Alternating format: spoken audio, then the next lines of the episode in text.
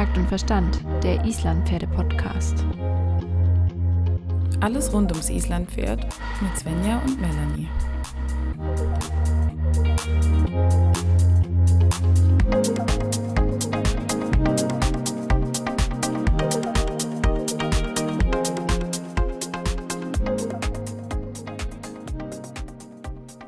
Hallo Svenja, ich freue mich, dich heute zu sehen und unsere, unseren Gast zu sehen.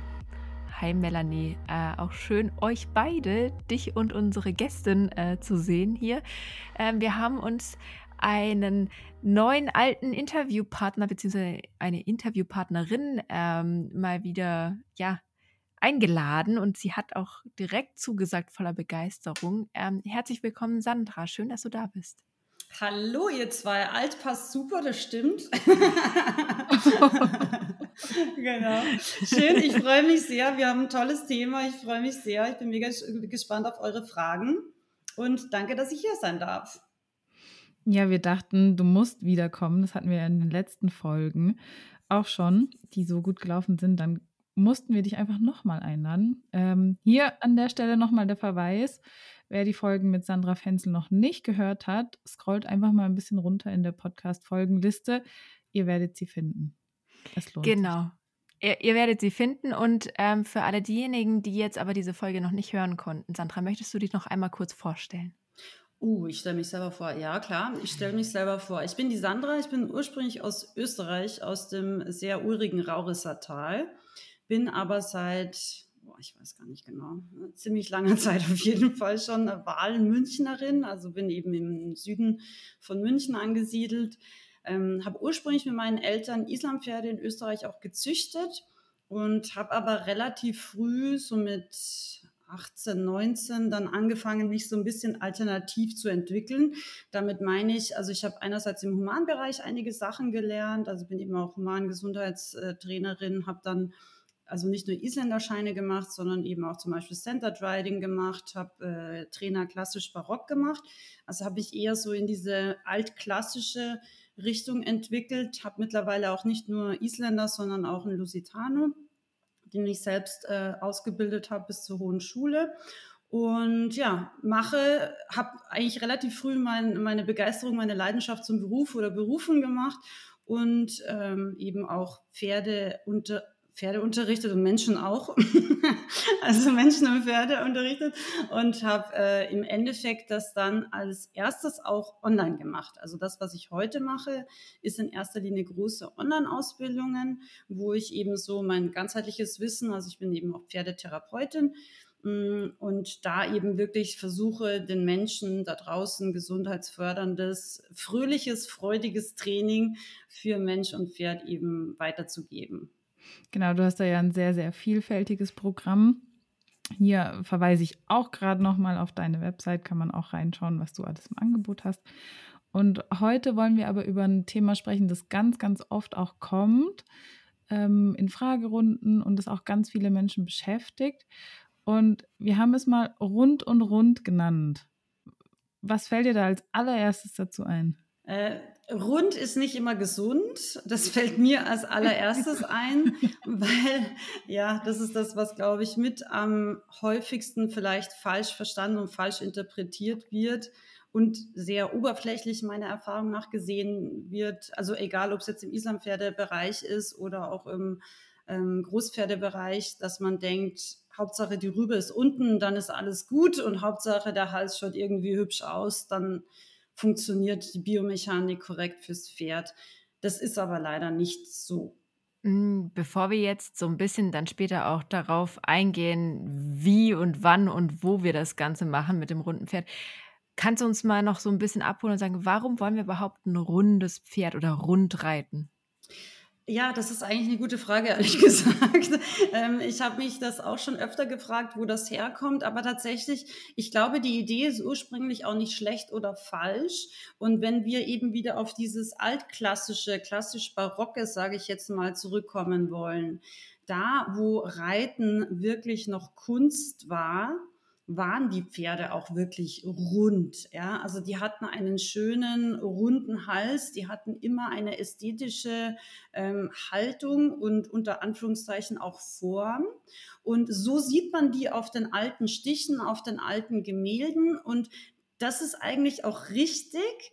Und das wurde früher ja auch so gelehrt, ja, wie man ein Pferd bis zur hohen Schule ausbildet. Und das war ja auch der Zweck, also Kunst mit einem Pferd zu betreiben und es nicht sozusagen, wie es dann später war, für den Militäreinsatz ähm, zum, für den Krieg zu verwenden. Und da ging das eigentlich erst los, dass man nicht mehr wusste, wie bildet man Pferde aus, sodass die so rund ausschauen und auch gesund rund reiten mit uns sondern da ging es los, wo man einfach jeden aufs Pferd gesetzt hat, tatsächlich auch als Kanonenfutter. Und da war einfach gar nicht die Zeit da, dass wir einerseits Pferde zu Kunstobjekten, und das waren ja Pferde früher, lebende Kunstobjekte ausbilden und andererseits, früher sind halt die Adligen geritten, das heißt sehr, sehr wenige Menschen, ja, oder halt das Pferd war irgendwann dann vorm Wagen, vor der Kutsche, ja, oder es wurde halt manchmal noch zum Transport verwendet. Aber grundsätzlich in erster Linie war früher das Pferd was Adliges, ja, und dementsprechend hatte man auch die Zeit und die Leute, die eben so ein Pferd wirklich ausbilden, bis es schön rund und damit ganz, ganz wichtig, auch bequem zu sitzen war und eben auch wirklich sicher. Weil das, was passiert ist, wenn der Kaiser oder der König vom Pferd gefallen ist, dann war der Oberbereiter erstmal eine Rübe kürzer. Also das ist ganz klar gewesen. Und da hat man sehr wohl ganz genau darauf geachtet, dass man die Pferde wirklich extrem gut balanciert. Und ein gut balanciertes Pferd, und das ist vielleicht auch nochmal interessant an dieser Stelle, ist immer unkompliziert. Ja? Also ich habe meinen Lusitano bekommen. Ich habe noch nie so ein krasses Pferd gesehen. Ich habe wirklich viele Pferde in meinem Leben gesehen und ausgebildet und Problempferde früher im Beritt gehabt, alles Mögliche. Aber mein Lusitano war wirklich das Krasseste, was ich jemals gesehen habe, was der auch hatte und gezeigt hat. Aber das Witzige war, in dem Moment, wo seine Schiefe und damit auch seine Steifigkeit gut korrigiert war, Seitdem ist er so unkompliziert, das kann man sich gar nicht vorstellen. Und das ist einfach wichtig zu verstehen. Wenn ein Pferd reell unter Anführungszeichen rund geritten ist, dann A, nimmt es diese Haltung von alleine ein. Ich muss nichts knebeln, ich muss nichts riegeln, ich brauche keine Hilfszügel. Das ist das eine.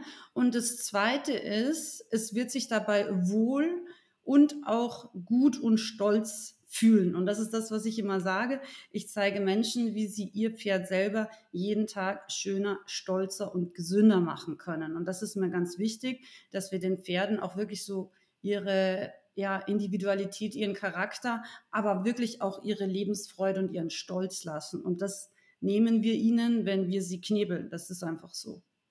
Es ist ein ganz schönes Bild, weil du, du gehst von, vom Luxusgegenstand und vom Kunstobjekt, wobei ich ja natürlich nicht gerne Objekt zu einem Pferd sage, ist klar, ähm, hin über den Gebrauch, über die Gebrauchsreiterei, das Brauchen eines Pferdes. Und jetzt sind wir ja eigentlich wieder an einem Punkt, wo wir sagen können, Pferdehaltung, Pferde zu reiten, mit Pferden zu sein, ist eigentlich ja auch wieder eine Form des Luxus. Und dann sollten wir vielleicht auch wieder dahin kommen, diese Tiere auch so zu behandeln, dass es eben ein Luxus ist und wir uns eben die Zeit und auch die, die Muße nehmen können, um diese Pferde halt dementsprechend auch auszubilden. Oder Melanie, was sagst du? Ja, ich fand es halt einfach nochmal wichtig zu verstehen, wo kommt denn dieser Wunsch her, dass wir immer unsere Pferde rund reiten müssen oder dass wir den Druck verspüren, unser Pferd muss in einer runden, schönen Oberlinie laufen und man muss das, es muss gut aussehen und rund in Haltung laufen.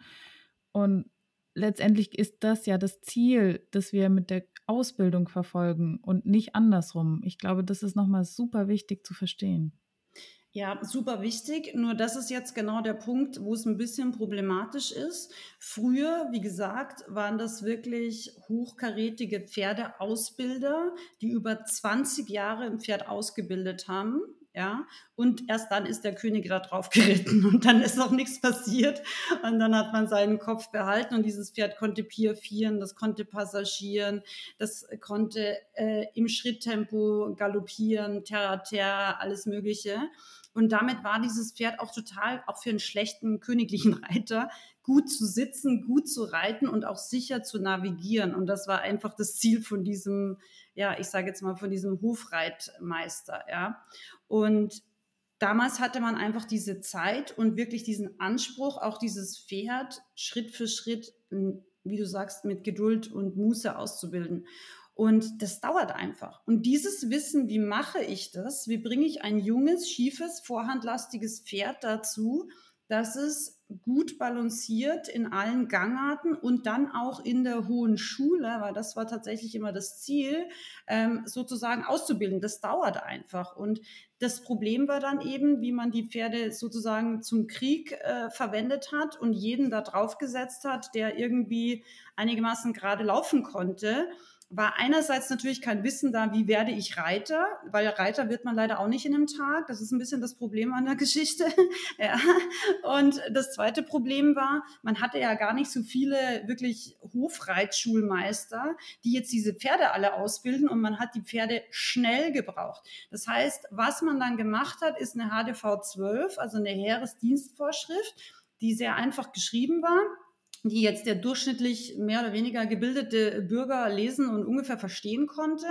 Und die war am Anfang auch noch ziemlich gut, nämlich eben an den alten ähm, Büchern der, der klassischen Reitkunst angelehnt. Die wurde dann aber immer mehr vereinfacht und ich sage jetzt mal verprimitiviert oder wie auch immer das Verb sein kann. Also es ist dann immer einfacher geschrieben worden, damit es ja irgendwie auch noch umsetzbar war. Ja, weil wenn man keine Ahnung von Pferden hat, dann hatte man trotzdem diese Heeresdienstvorschrift und irgendwie musste man jetzt dieses Pferd mehr oder weniger kriegstauglich machen. Und so ist eigentlich dieses Problem entstanden, dass wir schnell Pferde ausgebildet haben. Das Ziel war immer noch, dass die schön und rund ausschauen, aber der Weg dahin, diese 20 Jahre dazwischen, die wurden nicht weitergegeben und dieses Wissen fehlt einfach. Und die wenigsten Leute da draußen, die ein eigenes Pferd haben, wissen wirklich, wie man ein Pferd korrekt ausbildet, so dass es und das ist für mich ganz normal, auch mit 20, 25, Ende 20 immer noch gesund, balanciert und sich schön und stolz bewegt und ich da immer noch drauf reiten kann. Nicht, weil ich unbedingt reiten will oder muss, aber weil das Pferd einfach gesund alt wird. Und das ist das, was wir in der ursprünglich klassisch barocken Reitweise immer äh, erzielen wollten. Ein Pferd, was sich gesund bewegt und damit auch keinen Verschleiß hat. Zero Verschleiß. Also eigentlich kommt der ursprüngliche Gedanke des Rundreitens auch daher, dass wir ein gesundes Pferd wollen. Und ich glaube, dass das ganz oft so ein bisschen das Thema ist, womit wir das Rundreiten verbinden mit der Gesundheit unseres Reitpferdes, ist das, was wir wollen. Aber wir kommen da, glaube ich, einfach nicht so schnell hin, wie wir in unseren Köpfen meinen, dass wir es müssen. Das ist so ein bisschen die Krux an der Sache. Das ist total korrekt. Und wie gesagt, das Zweite ist, man weiß oft gar nicht, wie man da hinkommt, dass ein Pferd uns gesund rund auch trägt, ja, weil einfach dieses Wissen ganz oft fehlt, ja. Einfach auch wirklich theoretisches Wissen oft in Reitschulen zu wenig oder ja, vielleicht nicht ausführlich genug unterrichtet wird. Ähm, das ist genau der Punkt, absolut. Jetzt vielleicht ein bisschen schwierig. Wie erkenne ich denn richtiges Rund? Ja, das ist jetzt gar nicht so einfach. Also richtiges Rund, es gibt viele, viele Faktoren, woran ich das erkenne. Also das eine ist schon mal, ein richtiges Rund beinhaltet immer eine Losgelassenheit. Ja, also wenn ich jetzt ein Pferd mechanisch beizäume, das heißt, ich habe jetzt einfach eine tiefe Hand, die festgestellt ist, am Widerriss zum Beispiel, oder für mich genauso schlimm, also es ist nicht schlimmer oder weniger schlimm, ich riegle das Pferd nach unten, dann habe ich es auch mechanisch nach unten äh, rund gekriegt und den Hals auch rund gekriegt. Dann ist es im Endeffekt ja mechanisch im Hals, Kopfbereich zumindest rund geworden. Und das ist nie mit einer hundertprozentigen Losgelassenheit, äh, wie soll ich sagen, kombinierbar. Weil ein Pferd natürlich, wenn man es in seiner ähm, freien Bewegung knebelt, ja, genauso wie wenn uns jetzt einem, einer den Kopf runterdrückt. Ja, also bei mir hat das tatsächlich mal ein Reitlehrer gemacht. Der hat mir mal unvermittelt, ohne mich darauf vorzubereiten, den Kopf runtergedrückt, während ich in Bewegung war. Und äh, das hat totale Panik in mir ausgelöst, weil ich habe versucht, den Kopf nach oben zu nehmen und der war natürlich stärker, weil es war ein Mann und er hat diesen Kopf unten gehalten und ich habe versucht, wieder hochzukommen und es hat wirklich was gemacht mit mir. Also es war echt ein krasses Erlebnis. Ich glaube auch einfach, weil ich überhaupt nicht damit gerechnet habe und weil das so out of nowhere kam. Aber andererseits habe ich mir gedacht, so, boah, krass, wenn mich einer so unten hält, wie ungut ist dieses Gefühl. Plus ich bin total verkrampft gelaufen, weil ich konnte es erstmal gar nicht austarieren. Und ähm, das kommt nämlich als nächstes dazu, wenn wir jetzt zum Beispiel einem jungen Pferd, weil wir denken, es muss von Anfang an rund laufen, seine sogenannte Balancierstange Hals nehmen, dann ist es vielleicht rund und optisch hübsch, aber es wird trotzdem schlecht balanciert sein. Das heißt, ein rundes Pferd, was künstlich rund ist, wird trotzdem stolpern, wird trotzdem vorhandlastig sein, wird trotzdem eine relative Schiefe haben. Wir können zum Beispiel auch da hm, den Schweif immer auch ein bisschen mit betrachten, wie sich der bewegt oder eben auch nicht weil jede Gangart hat ihre, ich sage jetzt mal, physiologische Schweifbewegung, weil einfach der Schweif ja die verlängerte Wirbelsäule ist. Und ein Pferd, was sich locker im positiven Sinne bewegt, wird auch immer eine gleichmäßige, für diese Gangart passende Schwingung im Schweif auch darstellen oder widerspiegeln.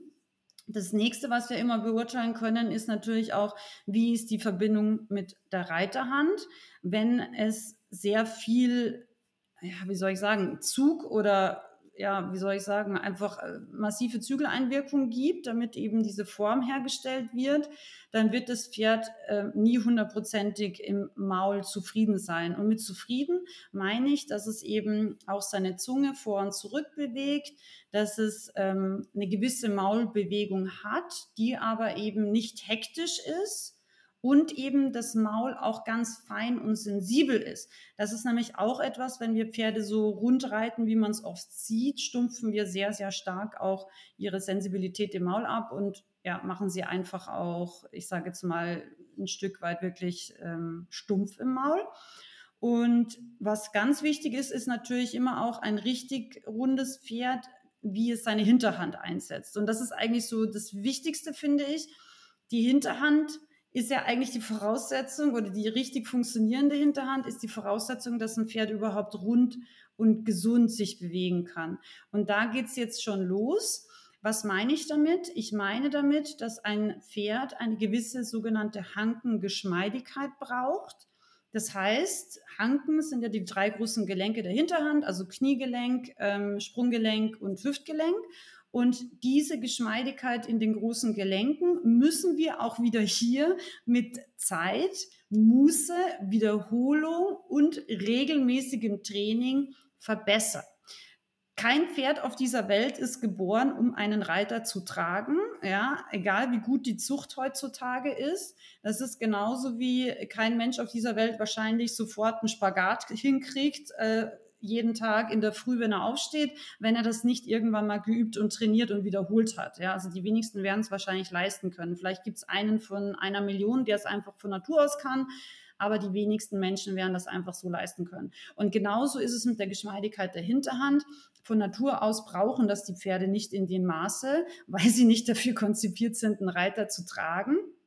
Aber andererseits können sie erst, wenn sie eine Geschmeidigkeit in der Hinterhand haben, auch wirklich Last aufnehmen und damit im Endeffekt auch ähm, einen Reiter gesund und rund tragen. Also da gehört eben immer dazu, dass die Bauchmuskulatur aktiviert ist, dass damit der Widerriss sich hebt, die Hinterhand gefühlt sich senkt. Das ist natürlich mit der Zeit, je länger ein Pferd trainiert, wird deutlicher, wenn wir jetzt zum Beispiel an den Piaffe denken, ja, dann ist das die maximale Versammlungsfähigkeit.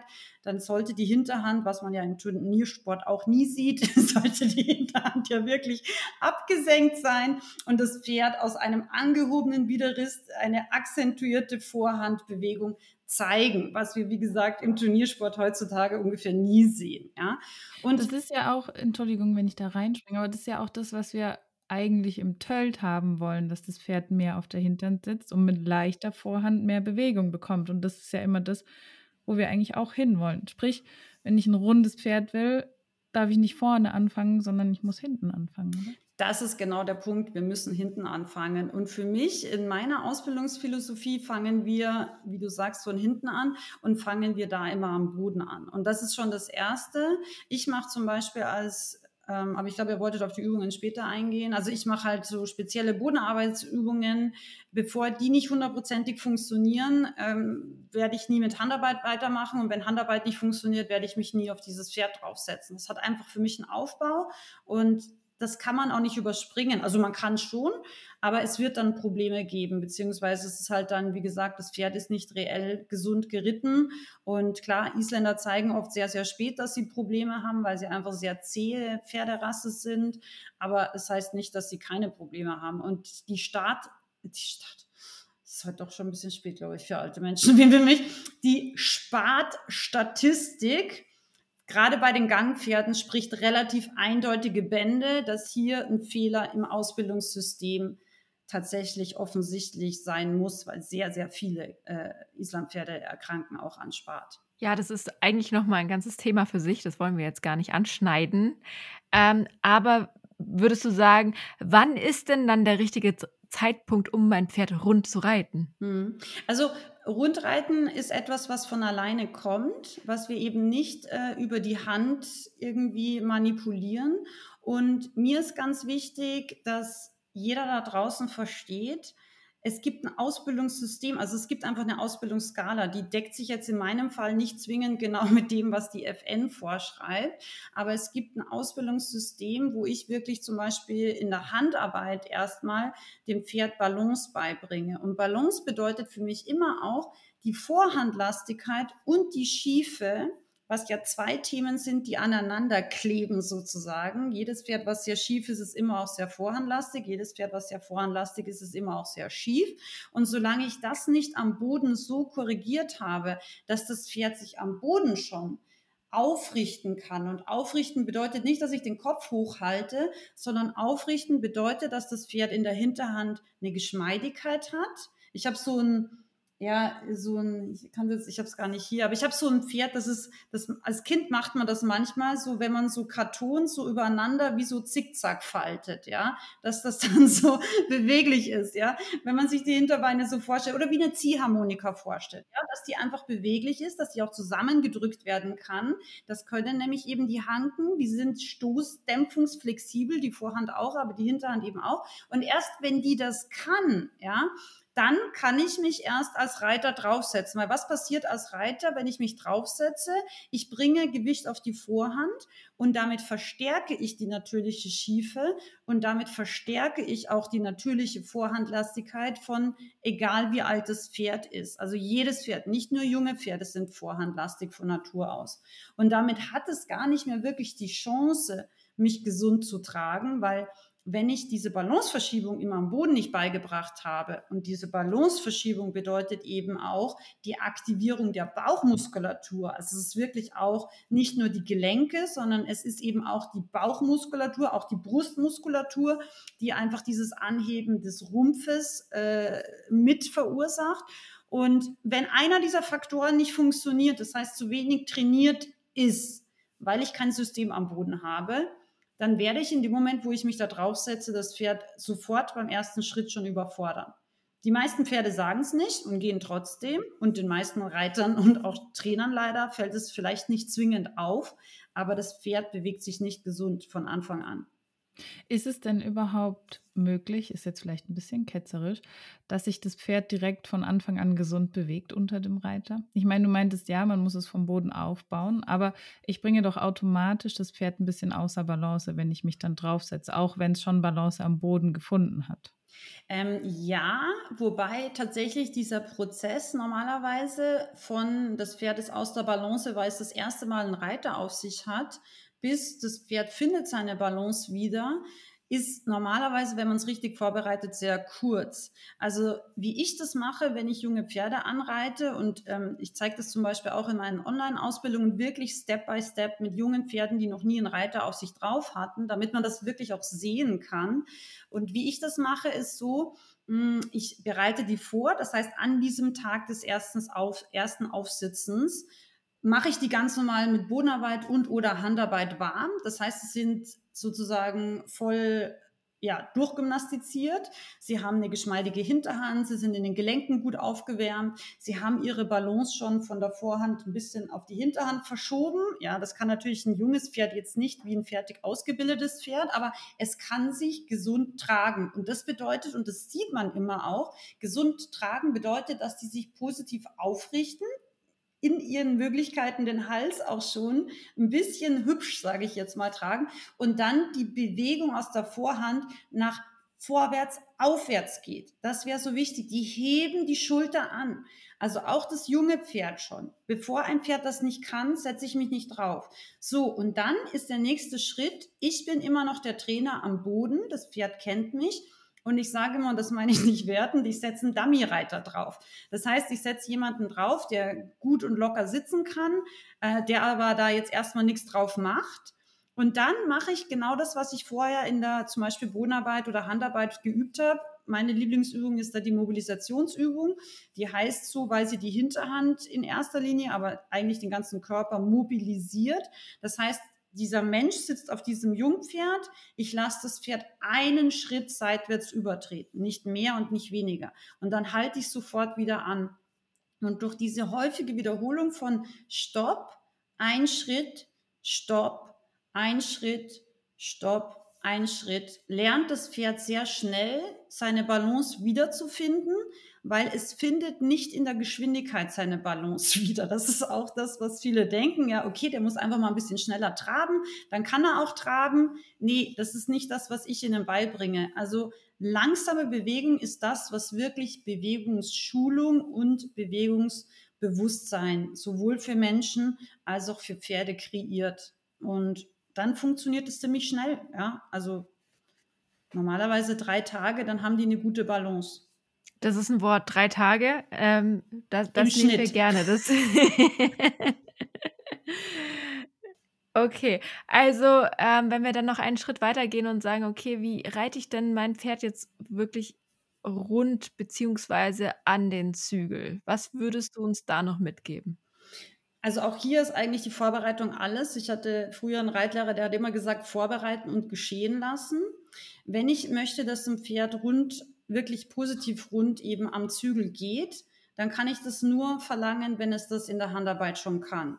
Wenn es in der Handarbeit nicht weiß, was eine Trense ist, wenn es in der Handarbeit sich nicht schließen kann, ja, also das bedeutet, dass das Pferd wirklich eine Idee hat, die Hinterhand unter den Körper zu bringen. Das haben die ja erstmal auch nicht, diese Idee. Da ist ja die Hinterhand irgendwo und speziell das eine Schubkraftbein meistens außerhalb vom Körper, ja. Also wenn es diese Idee nicht hat, bevor der Reiter drauf sitzt, werde ich mein Pferd nicht rund reiten können. Und es beginnt zum Beispiel bei so Kleinigkeiten, wo viele Leute gar gar nicht drauf achten. Wenn wir anhalten, also auch beim jungen Pferd verlange ich sehr schnell, dass das junge Pferd geschlossen steht einfach um ihm ein Bewusstsein zu geben, okay, zwei Hinterbeine geschlossen bedeutet korrektes Stehen, bedeutet auch, dass das Pferd Last eben wirklich auf der Hinterhand aufnehmen kann und damit ein Bewusstsein für seine Balance kreiert. Und wenn ich das eben wirklich so langsam Schritt für Schritt und Schritt für Schritt bedeutet wirklich manchmal drei Schritte Halt, Balance als Reiter wieder herstellen, dann wieder ein paar Schritte und wieder anhalten und wieder herstellen oder wieder rückwärts richten, um einfach die Balance zu verbessern wenn wir das so machen, dann wird das Pferd eben von alleine im positiven Sinne ähm, rund werden. Da muss ich nichts manipulieren. Aber in den alten klassischen Reitlehren lesen wir auch immer, der Oberhals bildet sich als letztes aus. Das heißt, ein junges Pferd ist ganz normal, dass das erstmal einen geraden Hals hat. Ja? Ich kann nicht von einem jungen Pferd verlangen, wenn das einen Monat oder zwei unterm Sattel ist, dass das rund läuft. Also diese Pferde, die gibt es vielleicht, wenn man sie so hinmanipuliert, aber kein Pferd kann gesund wirklich eine runde Halsoberlinie innerhalb von ein, zwei, drei Monaten zeigen. Und deswegen ist es einfach so wichtig, dass wir uns in erster Linie auf die Hinterhand fokussieren, dass die geschmeidig ist, dass wir sie wirklich unter Kontrolle haben. Das bedeutet, dass die Hinterhand gleichmäßig tritt, dass vor allem das Schubkraftbein auch unter den Schwerpunkt tritt, was es nicht so gerne macht. Und wenn wir das wirklich in Kontrolle haben, und eine feine Zügelverbindung haben. Ja, also das muss wirklich ähm, da ist nicht viel Gewicht drauf. Das ist auch so die Krux. Die meisten Leute denken, ja, ist normal, das ist ein junges Pferd. Ist okay, wenn der jetzt erstmal 10 Kilo, 20 Kilo Gewicht da reinlegt. Ähm, das ist völlig falsch. Ein Pferd, was unsere Hand oder unseren Zügel als Stütze nimmt, ist nicht im Balance. Das ist vielleicht rund und das ist vielleicht tief, aber es ist niemals im Balance. Ja, ein Pferd, was balanciert wird, braucht keine Stütze. Und das ist vielleicht auch nochmal ein wichtiger Überprüfungspunkt, dass wir sagen, okay, in dem Moment, wo das Pferd sich schwer macht, entweder habe ich einen Ausbildungsschritt übersprungen oder ich bin in der Geschwindigkeit oder in der Gangart zu schnell hochgegangen. Also meine Empfehlung ist immer mal mindestens eine Gangart runter parieren und dann schauen, ob wir die Balance zum Beispiel im Schritt wieder herstellen können und danach wieder antraben. Das ist das, was ich immer suche. Ich möchte Leichtigkeit in der Bewegung, Leichtigkeit auch in, im Zügel haben. Und wenn ich das nicht habe, dann muss ich erst wieder die Balance herstellen. Vielleicht noch mal eine Frage zum Verständnis. Wo ist denn der Unterschied zwischen ich reite mein Pferd rund oder ich reite es durch, durchs Genick? Mhm. Weil man kennt ja immer diesen Ausdruck, ich muss mein Pferd mehr durchs Genick reiten oder mal mehr zuppeln, innerer Zügel annehmen oder was auch immer. Wo, wo sind denn da die Unterschiede? Am Ende des Tages, wenn es richtig gemacht ist, gibt es keinen Unterschied. Dann ist durchs Genick immer auch rund.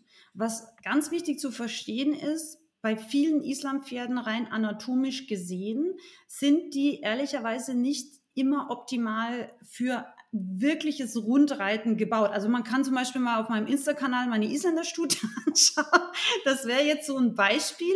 Die hat sehr, die hat einen großen Kopf, die hat einen sehr schweren Kopf, die hat äh, ähm, ziemlich wulstigen Ganaschenbereich und hat dann aber so ein kleines Genick, ja, und einen dicken, kurzen Hals. Also diese Art von Pferden sind einfach, die können auch rund gehen, aber das dauert halt dann nochmal drei, vier Jahre länger. Ja, ist einfach so. Wir sprechen hier nicht über Wochen oder Monate, wir sprechen über Jahre, weil die brauchen einfach viel länger. Die sind anatomisch einfach vom Exterieur da nicht unbedingt prädestiniert dafür.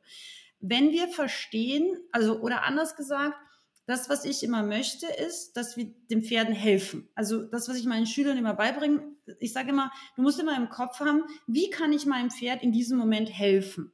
Und Knebeln hilft nie. Das ist meine fixe Sache, ja. Zu viel Hand hilft auch nie, ja. Die vorherrschenden Hilfen sind immer Sitz und Bein.